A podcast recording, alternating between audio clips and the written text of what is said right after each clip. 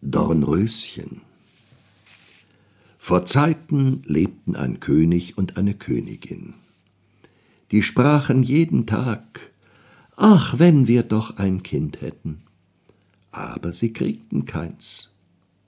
Endlich jedoch brachte die Königin eines Tages ein Mädchen zur Welt.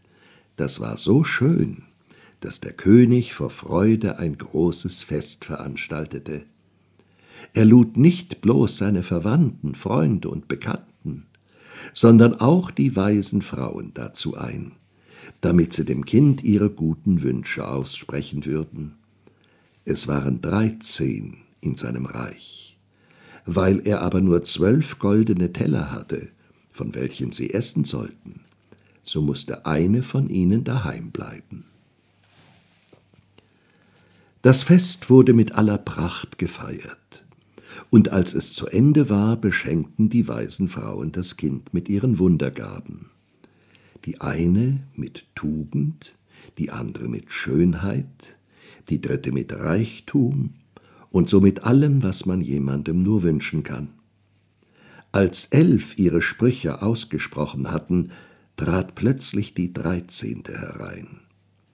Sie wollte sich dafür rächen, dass sie nicht eingeladen worden war und ohne jemand zu grüßen oder nur anzusehen, rief sie mit lauter Stimme Die Königstochter soll in ihrem fünfzehnten Lebensjahr sich an einer Spindel stechen und tot umfallen. Und ohne ein Wort weiter zu sprechen, kehrte sie um und verließ den Saal. Alle waren erschrocken. Da trat die Zwölfte hervor, die ihren Wunsch noch übrig hatte. Und weil sie den bösen Spruch nicht aufheben, sondern nur mildern konnte, sagte sie, es soll aber kein Tod sein, sondern ein hundertjähriger tiefer Schlaf, in welchen die Königstochter fällt. Der König, der sein liebes Kind vor dem Unglück gern bewahren wollte, ließ den Befehl ausgeben, dass alle Spindeln im ganzen Königreich verbrannt werden sollten. Die Wünsche der weisen Frauen aber erfüllten sich, denn das Mädchen war so schön, brav, freundlich und klug, dass es jedermann, der es ansah, liebhaben musste. Es geschah, dass an dem Tage, als es seinen fünfzehnten Geburtstag feierte, der König und die Königin nicht zu Hause waren und das Mädchen ganz allein im Schloss zurückblieb. Da ging es überall herum, besah Stuben und Kammern, wie es Lust hatte, und kam endlich auch an einen alten Turm. Es stieg eine enge Wendeltreppe hinauf und gelangte zu einer kleinen Tür.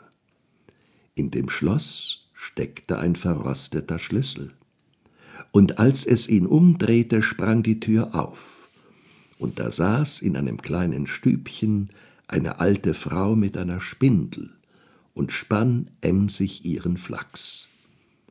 Guten Tag, du altes Mütterchen, sprach die Königstochter. Was machst du da? Ich spinne, sagte die Alte und nickte mit dem Kopf.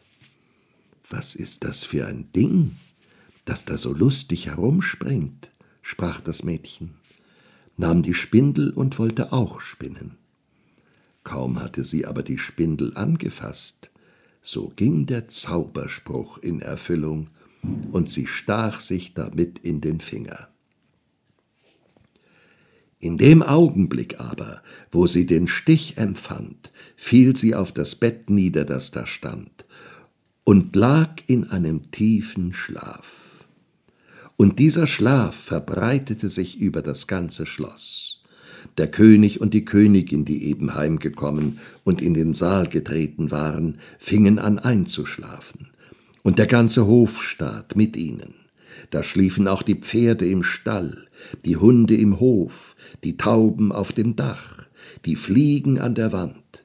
Ja, selbst das Feuer, das auf dem Herd flackerte, wurde still und schlief ein und der Braten hörte auf zu brutzeln. Und der Koch, der den Küchenjungen, weil er etwas falsch gemacht hatte, an den Haaren ziehen wollte, ließ ihn los und schlief. und der Wind legte sich, und auf den Bäumen vor dem Schloss regte sich kein Blättchen mehr. Rings um das Schloss aber begann eine Dornenhecke zu wachsen, die jedes Jahr höher wurde und endlich das ganze Schloss umgab und darüber hinaus wuchs, so dass gar nichts mehr davon zu sehen war, selbst nicht die Fahne auf dem Dach.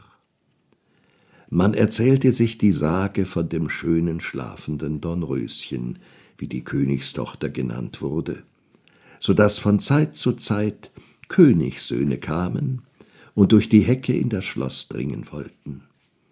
Es war ihnen aber nicht möglich, denn die Dornen hielten fest zusammen, als hätten sie Hände.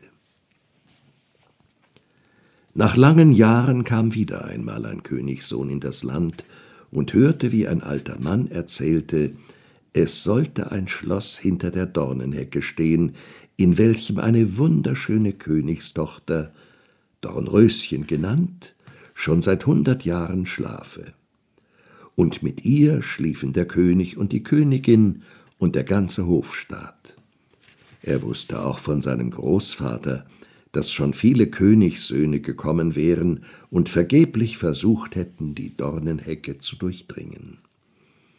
Da sprach der Jüngling, ich will hinaus und das schöne Dornröschen sehen. Nun waren aber gerade die hundert Jahre vorbei, und der Tag war gekommen, wo Dornröschen wieder erwachen sollte. Als der Königssohn sich der Dornenhecke näherte, bogen sich die großen schönen Blumen wie von selbst auseinander und ließen ihn unbeschädigt hindurch. Und hinter ihm bogen sie sich wieder zu einer Hecke zusammen. Im Schlosshof sah er die Pferde und scheckigen Jagdhunde liegen und schlafen. Auf dem Dach saßen die Tauben und hatten das Köpfchen unter den Flügel gesteckt und als er ins Haus kam, schliefen die Fliegen an der Wand. Der Koch in der Küche hielt noch die Hand, als wolle er den Jungen anpacken, und die Magd saß vor dem schwarzen Huhn, das gerupft werden sollte. Da ging er weiter und sah im Saal den ganzen Hofstaat liegen und schlafen. Und oben bei dem Thron lagen der König und die Königin. Da ging er noch weiter und alles war so still, dass einer seinen Atem hören konnte. Und endlich kam er zu dem Turm und öffnete die Tür zu der kleinen Stube, in welcher Dornröschen schlief. Da lag es und war so schön, dass er die Augen nicht abwenden konnte. Und er bückte sich und gab ihr einen Kuss. Wie er es mit dem Kuss berührt hatte, schlug Dornröschen die Augen auf, erwachte und blickte ihn ganz freundlich an.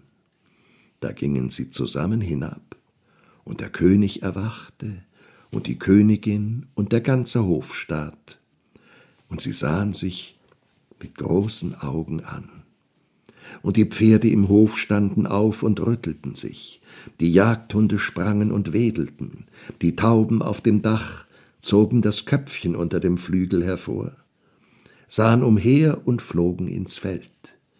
Die Fliegen an den Wänden krochen weiter, das Feuer in der Küche erhob sich, flackerte und kochte das Essen. Der Braten fing wieder an zu brutzeln, und der Koch gab dem Jungen eine Ohrfeige, dass er schrie. Und die Magd rupfte das Huhn fertig, und da wurde die Hochzeit des Königssohns mit dem Dornröschen in aller Pracht gefeiert. Und sie lebten vergnügt bis an ihr Ende.